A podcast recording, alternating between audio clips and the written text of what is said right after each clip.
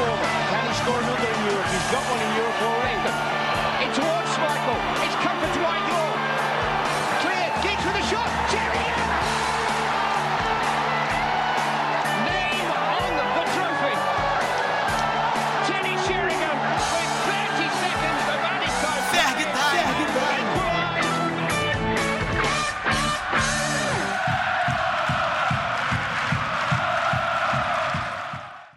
Está começando mais um Ferg Time, o podcast da Red Arm Brasil. E hoje, eu, Ives Vieira, estou substituindo Karine. Por problemas técnicos, não pude fazer presente nesse episódio. Hoje eu estou ao lado de Fabrício Santos. Seja bem-vindo, Fabrício. Fala Ives, fala galera que escuta o Ferg Time. Sempre um prazer enorme falar de Manchester United e vamos aproveitar que essa quarentena do futebol acabou, que o nosso time está retornando e vamos falar muito de Manchester United de hoje. Aproveitando o ensejo, sem mais delongas, Manchester United retorna na Premier, a Premier League na próxima sexta-feira, dia 19 de junho. O jogo se, em Londres, diante do Tottenham, o Tottenham de José Mourinho, ex-técnico do United, às 4h15 da tarde. Na temporada, o United, antes do, da paralisação do futebol europeu e do futebol em todo o mundo, por causa da pandemia do novo coronavírus, estava 12 jogos sem perder as competições e a 5 jogos de invencibilidade na Premier League. No total, nesses 12, 12 jogos sem derrota, foram 29 gols marcados e apenas 2 gols sofridos. Atualmente o clube ocupa a quinta posição da Premier League, com 45 pontos conquistados, está a 3 pontos do quarto colocado Chelsea. E hoje o Sheffield, né, a gente está gravando na quarta-feira, dia 17 de junho, chegou aos 44 pontos, um empate diante do Aston Villa. Fabrício, sem mais delongas, podemos relembrar como é que o United estava, você que produziu um, um mini guia lá para o blog da Premier League, então, da Premier League Brasil, da Pele Brasil, então tá por dentro tudo do United como estava antes e esperar ainda da equipe dos Red Devils para o restante da temporada. Então, Ives, é, o United vinha muito bem, obrigado até a parada, né? Arrisco até dizer que essa parada por conta da pandemia pode ter atrapalhado um pouco o andamento das coisas com o Solskjaer. É claro, alguns poderão dizer, mas pô, com a parada deu tempo do Rashford voltar, do Pogba voltar. Claro, é um ponto super interessante. É, Pogba muito provavelmente não conseguiria se recuperar da lesão a tempo, né, da, da temporada voltar. Poderia sim voltar, mas que digo assim, ao time titular, com sequência, com ritmo, seria muito difícil. E a parada deu esse tempo de recuperação a ele. E o Rashford, que possuía uma lesão mais grave e que já tinha sim sido descartado pelo resto da temporada até aquele momento, teve o tempo que precisava para se recuperar. Então são dois baita reforços, né? A gente vai poder ver um time formado por Rashford, por Pogba, por Martial, jogadores muito habilidosos jogando juntos, além do xodó da torcida que mal chegou e já ganhou os nossos corações, que é o Bruno Fernandes. Né? A gente ganhou de 5 a 0 do Lask na Europa League, estamos praticamente classificados. A, a Europa League soltou hoje o calendário, que você mais tarde aqui no nosso podcast vai explicar como vai funcionar essa questão.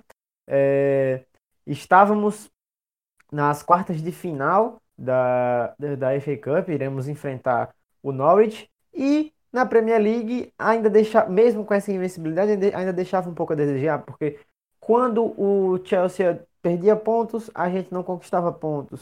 Quando eles conquistavam pontos, aí a gente conquistava pontos também. Quando eles empatavam, a gente empatava também. Então, tava muito essa coisa da, da corrida pelo último lugar ali para a Champions League, de tipo assim, um time vacila na hora que o outro tem que aproveitar, o outro não aproveita e ficou nessa, ficou nessa. Então, essa parada talvez possa ajudar, mas possa atrapalhar. Para mim ainda é meio eu não sei muito bem me expressar o quanto essa parada pode ter ajudado ou atrapalhado. Questão de elenco, claramente muito bom, porque a gente vai ter mais profundidade a partir de agora.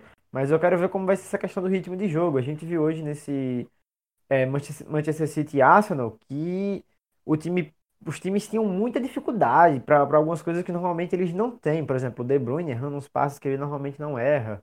O Arsenal, que tem um elenco muito pior que o do City, sofreu, não conseguiu fazer nada na partida. Então, vamos ver como é que vai ser esse retorno. Ótimo que teremos todos os nossos craques à disposição, mas essa questão do ritmo é algo que ainda me preocupa. Mas as expectativas são boas no geral. Concordo com o amigo quando fala que o United vinha numa crescente bem interessante. Eu acredito que o United passava pelo seu melhor momento na temporada, principalmente após a chegada de Bruno Fernandes, com a afirmação, né? Cada vez mais de Fred vinha fazendo uma grande temporada. A gente já falou aqui às vezes, inclusive, a gente vai falar mais para frente no podcast sobre como a gente montaria esse United com todas as peças disponíveis, o meio-campo principalmente, mas para deixar o nosso ouvinte dentro de tudo realmente, cinco partidas de invencibilidade na Premier League, o United teve três vitórias, dois empates. Nesses cinco jogos foram quatro sheets, ou seja, em quatro jogos, em quatro jogos o United não sofreu nenhum gol. As vitórias foram, foram contra o City, justamente o último jogo da equipe na Premier League, aquele 2 a 0 com o gol do McTominay já nos acréscimos dos acréscimos, contra o Chelsea contra o Watford, e os dois empates foram contra o Wolves, sem gols, e contra o Everton, partida que a gente até comentou aqui, que realmente a gente esperava algo a mais, e por, por uma falha de De Gea, o United não chegou a uma, a uma vitória lá no Goodson Park. Ah, emendando no duelo contra o Tottenham, o Tottenham ocupa atualmente a oitava posição, com 41 pontos conquistados. Assim como o United conta, vai contar com os retornos de Paul Pogba e Max Rashford, Tottenham, o time londrino, vai contar com os retornos de peças importantíssimas, o seu número 10, seu camisa 10 e principal jogador Harry Kane, como seu goleiro titular, Hugo Lloris, como Son, o, o coreano Son, e como Sissoko também, peças bastante importantes, tanto no meio campo quanto no ataque. Por outro lado, Dele Alli, que tirou um pouco de onda né, da, da pandemia e de algumas relacionadas a esse grande problema mundial relacionado à saúde sanitário, está suspenso e não enfrentará o United no retorno da Premier League. Essa pergunta eu vou fazer aqui para a gente debater um pouco. Foi a Karine, nossa, apresentadora, que pediu para a gente levantar. Quais os caminhos que a gente que nós acreditamos que o United deve, deve percorrer em Londres para a vitória, para retornar o Campeonato Inglês com vitória sobre o Tottenham de Mourinho. Sempre bom lembrar que o United derrotou o Tottenham no primeiro turno, derrotou os Spurs por 2 a 1 já E os Spurs já contavam com, com o Mourinho, foi lá em 4 de dezembro em Old Trafford. Fabrício, como você acha que a gente deve ser a melhor forma, levando em conta que realmente, provavelmente, a gente vai estar longe da melhor forma ideal, o time vai estar longe da forma ideal. Como ser inteligente e também alcançar a vitória capital inglesa. Cara, se esse confronto acontecesse antes da parada, né, se não tivesse tido o coronavírus e a situação permanecesse naqueles moldes, eu acho que a gente teria muita vantagem, né? Porque o, o Tottenham do Mourinho mostrou várias falhas do próprio Mourinho, né? Aquela questão do o time não tá correspondendo, ele vem a público para falar mal do time, para falar mal do elenco, e sabe, coisas que desgastam o clima. Mas dá pra ver que ele continuou tendo muito, muita moral ali, até porque é um treinador vitorioso. Mas essas falhas dele estavam atrapalhando o próprio desempenho do clube, porque sem Kane e sem Son, deu para ver que o Tottenham sentiu muito. Tinham muitos jogos que o time não jogava bem, mas esses caras resolviam, né? O próprio Bergwijn, que foi contratado na janela de inverno, também chegou muito bem. O Lucas também estava jogando bem com o Mourinho. Então, assim, eu acho que se fosse antes da parada seria mais fácil, porque o United estava mais entrosado, estava com um estilo de jogo mais sólido e estava conseguindo os objetivos mais fácil, mais, de forma mais fácil quando comparado ao Tottenham. Agora, voltando, os treinos com contato físico começaram no dia 1 desse mês, ou seja, menos de 20 dias os caras tiveram para treinar e, e para né, tomar forma. Não foi que nem na Alemanha, que os caras tiveram um mês completo de, de treinos de verdade, tática, os caras recuperando o condicionamento de verdade, porque mesmo que tenha ficado treinando em casa, é diferente você fazer aquele treinamento de condicionamento físico para o futebol de alto nível, né? A gente viu hoje o Arsenal, primeiro tempo, dois jogadores importantes machucados e que, assim, Além disso, né, além dos jogadores machucados, o Arsenal ainda estava completamente perdido dentro de jogo. Né? Então, o que o meu palpite é que a situação vai ser mais complicada para o Tottenham. Por essa questão de Mourinho já estar com dificuldade de implementar o estilo de jogo dele e está um pouco perdido. Mas não acho que vai ser aquele jogo primoroso que o United vai vencer com facilidade, até porque Pogba e Rashford não vão jogar o jogo inteiro. É, o time está voltando agora, muito pouco tempo de treinamento. O time estava chegando num patamar legal com o Solskjaer antes da parada, então teve toda essa interrupção. Eu acho que assim, vai vencer quem errar menos e quem souber aproveitar mais dos pontos individuais, né? Porque acho que né, nessa volta o que está sobressaindo mais é quem tem mais destaques individuais. E a gente viu hoje o De Bruyne mesmo errando alguns passes, conseguia criar muitas jogadas. O Sterling, mesmo tomando algumas decisões erradas, conseguia chegar muito à frente. E eu acho que vai ser muito essa toada no Tottenham United. É, quem sabe o Kane encontra uma oportunidade de gol, o Son, do nosso lado, Rashford, Martial, Pogba, Bruno Fernandes. Então, essa questão, sabe? Quem souber explorar mais os erros adversários e as próprias qualidades. Feitas colocações, eu acredito que questões das lesões, como vimos no, no jogo entre Manchester City e Arsenal, devem, devem ser bem observadas, ainda mais no retorno de Rashford. Como é que Rashford, principalmente Pogba, que está há tanto tempo sem, sem atuar, vão retornar. O Rashford vinha tendo a grande temporada da sua carreira com a camisa do United, um nível de confiança extremo, mais artilheiro, com um poderio ofensivo de finalização maior, com, um aproveitamento de finalização maior. Esse, essa questão de confiança, até o nosso comentarista também, que hoje infelizmente também não está presente aqui, o Lucas Filos, levantou no seu Twitter num vídeo que, o, que a página oficial do United postou sobre os amistosos que a equipe tem, vem realizando, sobre a confiança que o, que o camisa, nosso camisa 10 tem tido, né? Esse, esse cara que realmente percebe que é a hora dele ser protagonista e parece que ele tem aceitado muito bem isso, além do que ele tem feito na de campo, que pode ser comentado por, por nós em algum outro momento, que também está dando aula fora de campo, felizmente, um orgulho bem grande para a torcida United e todo, todo torcedor inglês, visto que ele também defende seleção inglesa. Sem, sem já indo para outro tópico, para ficar um negócio também bem dinâmico, já adiantamos aqui, o United contará, né, pode, poderá contar com os retornos de Pogba e Rashford, dois de seus principais jogadores do elenco. Como é que a gente, eu vou jogar também, porque eu também vou querer dar minha opinião, mas inicialmente você, obviamente, Fabrício é que a gente poderá, como é que você acha que Solskjaer poderá montar esse meio campo? É usando McTominay, Fred, Bruno Fernandes e Pogba? É usando ou McTominay ou Fred? O que é que isso pode interferir no resto da montagem de todo esquema tático e o que sim pode interferir em Solskjaer querer usar três zagueiros para poder Bruno Fernandes mais perto dos atacantes, algo que ele já ele já estava acostumado a fazer no Sporting? Cara, antes da gente falar, ele tem que usar tal jogador, ele tem que usar aquele jogador com esse, eu acho que a gente tem que pensar na forma como ele gosta de jogar. É muito bom um treinador ter 4, 5, 6, 7 opções para um setor único do campo. É a dor de cabeça que qualquer treinador vai gostar de ter, né? Você tem um elenco com profundidade. Mas como ele gosta de jogar?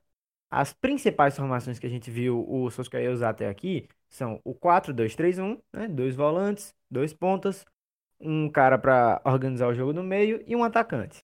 Ele também usa muito o 4-1-2-1-2, que é aquele losango, né? Um volante na frente da defesa, dois meio-campistas que se intercalam entre atacar e defender, um camisa 10 e dois atacantes que vivem trocando de posição. E por último, o tradicional 4-3-3, né? É, com dois homens de, de meio com mais funções de marcar, principalmente o primeiro volante, um cara com mais liberdade para criar, mas que também tem mais responsabilidade de marcar do que quando jogando de camisa 10, e os três homens de frente, né? Mas a posição que ele normalmente, ou a formação que ele normalmente usa é o 4-2-3-1, até por essa afinidade de, jogar em cima do, do espaço que o adversário deixa. Então, muitas vezes a gente viu o Solskjaer deixando os pontas com menos responsabilidade para marcar, principalmente quando o Rashford está em campo, né? Porque aí, quando essa bola é retomada, os pontas do United possuem mais vantagem para poder atacar o espaço que o adversário deixa. Claro, nem todas as partidas a gente vai jogar em desvantagem de posse. Não vai ser, inclusive, o cenário que a gente vai ver contra o Tottenham, que mesmo jogando em casa, normalmente concede a bola, já que é um time de José Mourinho. Mas falando especificamente do meio campo, como você me perguntou, É, é, a gente, antes da parada, a gente tinha um Atite que estava jogando muito bem, um McTominay que estava jogando muito bem, Fred, que para mim, até aquele momento, foi o jogador mais regular da equipe, né? Não estou dizendo o melhor, porque para mim o melhor é Rashford, mesmo com a lesão, o tanto que ele contribuiu pra gente, ainda deixava ele como o melhor da temporada até ali. É... Então, mas a gente não pode deixar de mencionar o Fred, né? Até o próprio o ídolo do clube, o Casper Schmeichel, falou que Fred para ele era o melhor jogador da, da temporada até o momento. E a gente tem Bruno Fernandes, que para mim titular indiscutível como camisa 10, e agora temos o retorno de Pogba. Então, como eu montaria esse time? Eu, no momento, montaria um meio-campo com Fred, McTominay e Bruno Fernandes. E provavelmente vai ser isso que a gente vai ver agora na, na volta, até porque Pogba não pode jogar é, grande parte da partida. Então, o que se espera é que ele entre no segundo tempo, até para jogar com outro time mais cansado. Mas o meio-campo dos sonhos de muitos torcedores, né, que passaram a gostar do Fred, é ver o Fred com o Pogba e o Bruno Fernandes. Eu já acho que não funciona, porque o Fred ele precisa de alguém que contribua muito na marcação. Ele precisa que o Matisse esteja em campo. Ele precisa que o McTominay esteja em campo.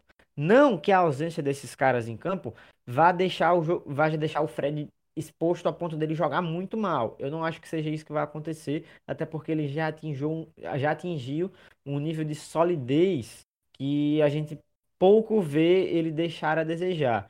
Mas esse jogo dele de transição, de ajudar muito no passe, de roubar muitas bolas, né? De, de, de, de, de fazer aquele verdadeiro função do cara que é o segundo volante, que ajuda na defesa, ajuda no ataque. Mas a gente veio nos números que ele teve um certo déficit na, na criação de, de jogadas ofensivas. Eu tenho uma tabela aqui que eu separei pra gente, que, é, que são dos números de Fred, Pogba, Matite e McTominay em 2019 e 2020. Desarmes por jogo.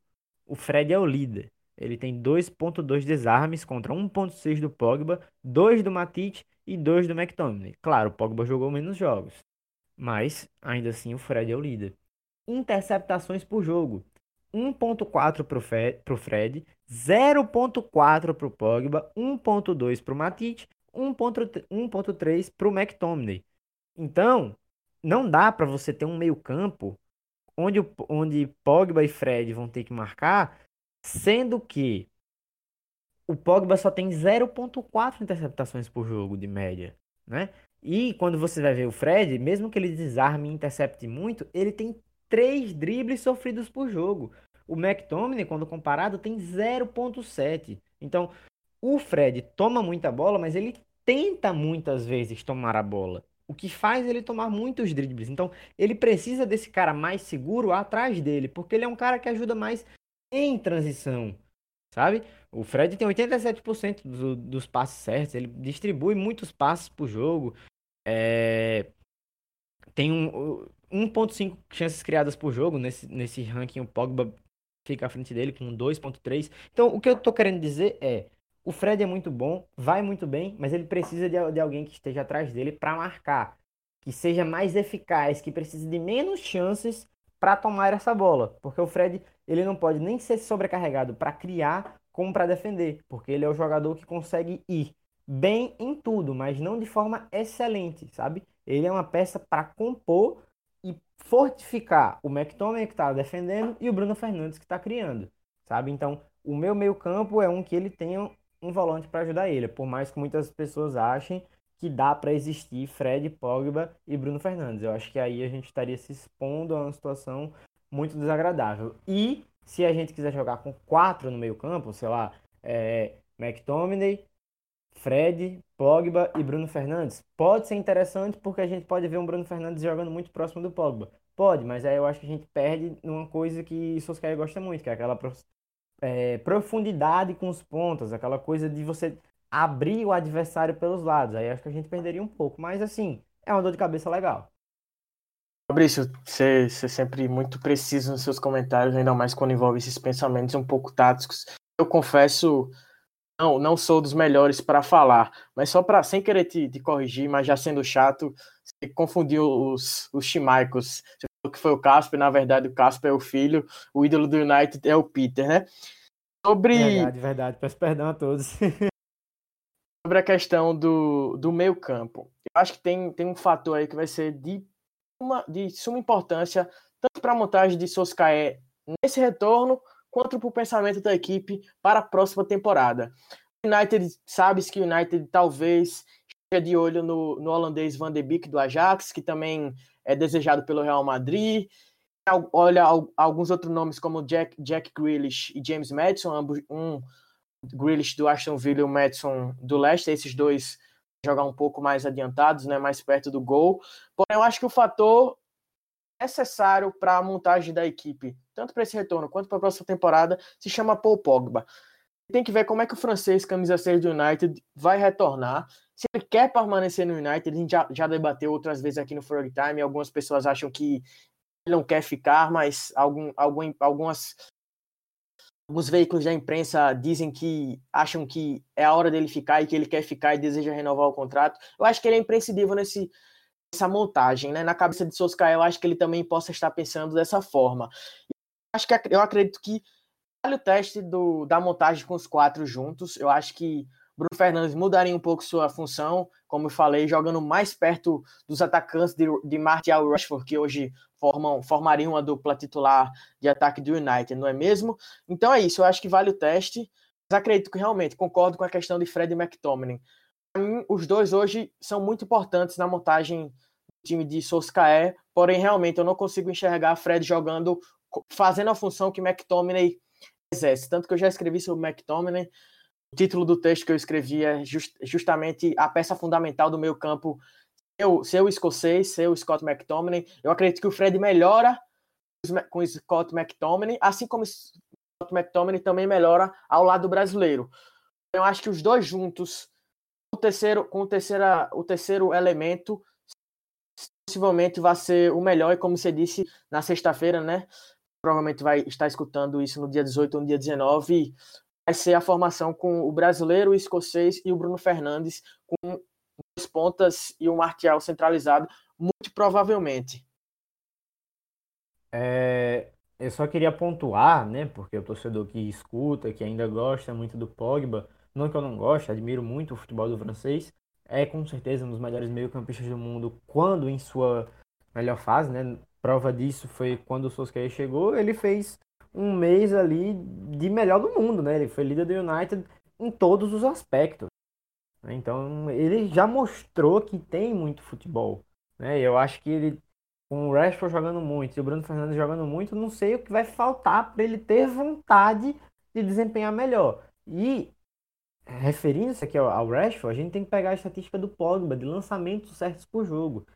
5.9, quase 6 lançamentos certos por jogo. A gente pegando isso dentro de um time de Solskjaer que gosta de explorar os espaços que o adversário deixa, que gosta de jogar em certos contextos no contra-ataque, que gosta de explorar a defesa adversária quando adiantada. Você pegar um Rashford que sabe muito bem flutuar pelo ataque, ali ele saindo da esquerda, partindo para o meio, ou então inter, é, intercalando de posição com o Martial, que eles se entendem muito bem os dois, nesse time do Solskjaer, os dois sabem jogar muito bem flutuando. Você tem um Pogba em campo com esse número de acerto de lançamentos, é fenomenal. Um cara que, que te entrega quase seis lançamentos certos por jogo, isso, se bem utilizado, pode ser perfeito pra gente, sabe? E sobre o McTominay, o que eu queria destacar para ele em relação aos números é que ele tem 1.5 dribles por jogo.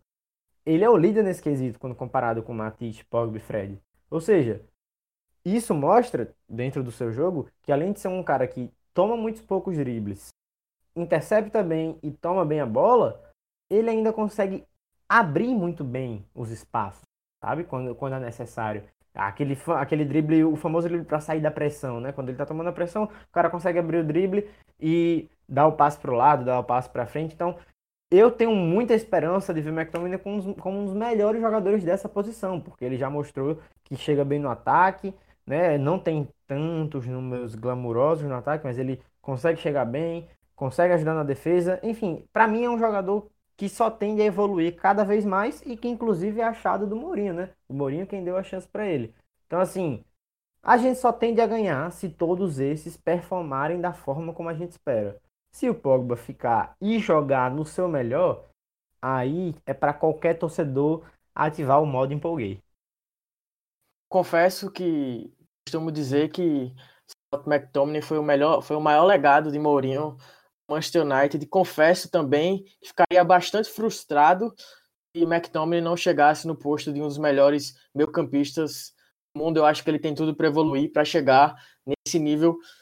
Senhor, já chegando ao final do nosso programa, a gente trazendo as informações que você precisa, eu ainda vou fazer uma recapitulação lá no final, mas aqui eu gostaria de trazer todos os jogos que faltam do United na Premier League, todos os adversários que o United ainda vai, enfrentar. Além do Tottenham, na próxima sexta, o United vai enfrentar o Sheffield United, o Brighton, o Bournemouth, o Aston Villa, o Southampton, o Crystal Palace, o West Ham e fechando o campeonato com o Leicester, provavelmente no dia 26 de julho, às 11 horas. Ou seja, muito provavelmente vai ser uma disputa direta uma vaga, se tudo correr da forma que muita gente espera, uma vaga direta, uma vaga para a próxima UEFA Champions League, muito provavelmente além do título FA Cup e do título da Europa League, é o grande objetivo do United na temporada. Fabrício, então você poderia me dizer como é que vai funcionar a Europa League, visto que é um dos grandes objetivos do United na temporada? A UEFA anunciou nesta quarta-feira, na manhã desta quarta-feira, resoluções para o final das competições, tanto da Champions quanto da Europa League, mas aqui o nosso interesse é sobre a Europa League. Por favor, nos diga como vai ficar a situação do United e de toda a competição europeia. O nosso jogo da oitava de final, né, que a gente já jogou a partida de ida, falta a volta, que aconteceria numa situação normal em Old Trafford, não se sabe ainda onde será a sede desse jogo, mas o dia a gente já sabe que ou vai ser no dia 5 ou no dia 6 de agosto. Já a fase mais para frente, né, quartas de final, semifinais e a final, vão acontecer em jogo único e na Alemanha, porque eles já escolheram a sede. Colônia, Duisburgo, Düsseldorf e Gelsenkirchen. Esses jogos vão acontecer entre os dias 10 e 21 de agosto. Então, se tudo der certo, em agosto teremos uma maratona de Manchester United na Europa League como todo mundo espera, né? Com um elenco recheado como a gente tá, tem agora. Não tão recheado, mas assim, em situação melhor do que estava antes da parada, podemos buscar um título aí e quem sabe a vaga direta para a Champions League, caso as coisas não aconteçam da melhor forma na Premier League. Agora, como prometi, cara ouvinte, vou fazer um, uma recapitulação de tudo que a gente falou aqui nessa edição do Ferg Time. United retorna a campo nesta sexta-feira, dia 19 de junho, contra o Tottenham, às 4h15 da tarde, em Londres. O United está a cinco partidas sem perder na Premier League e 12 jogos de invencibilidade em todas as competições. Ocupa atualmente a quinta colocação da Premier League com 45 pontos. Vai contar com os retornos de Pogba e de Rashford, que estavam lesionados, e brigará por Europa League, Copa da Inglaterra, principalmente pela vaga da Premier League para a próxima UEFA Champions League. Fabrício, foi um prazer estar com você novamente aqui nesse episódio nossa nessa dupla nordestina diretamente de Aracaju. Valeu, Ives. Sempre uma satisfação falar de Manchester United, sempre uma satisfação trocar ideia com você, né? Essa dupla que funciona aí por todos os locais possíveis. E é isso. Esperar que a temporada volte muito bem pra gente, que a gente consiga já voltar ganhando. Inclusive, a gente não mencionou isso no, no, episódio, mas a gente vai ter aí o confronto Pogba e Mourinho, né? Que não se dava muito bem enquanto estava em Manchester, né? Podemos ver aí, ó, sei lá, vai que o Pogba faz um gol, faz uma provocação, enfim. Esperamos a vitória na sexta-feira. Espero que se você esteja ouvindo esse episódio depois do jogo, seja para comemorar a nossa vitória. E é isso. Um abraço e até a próxima.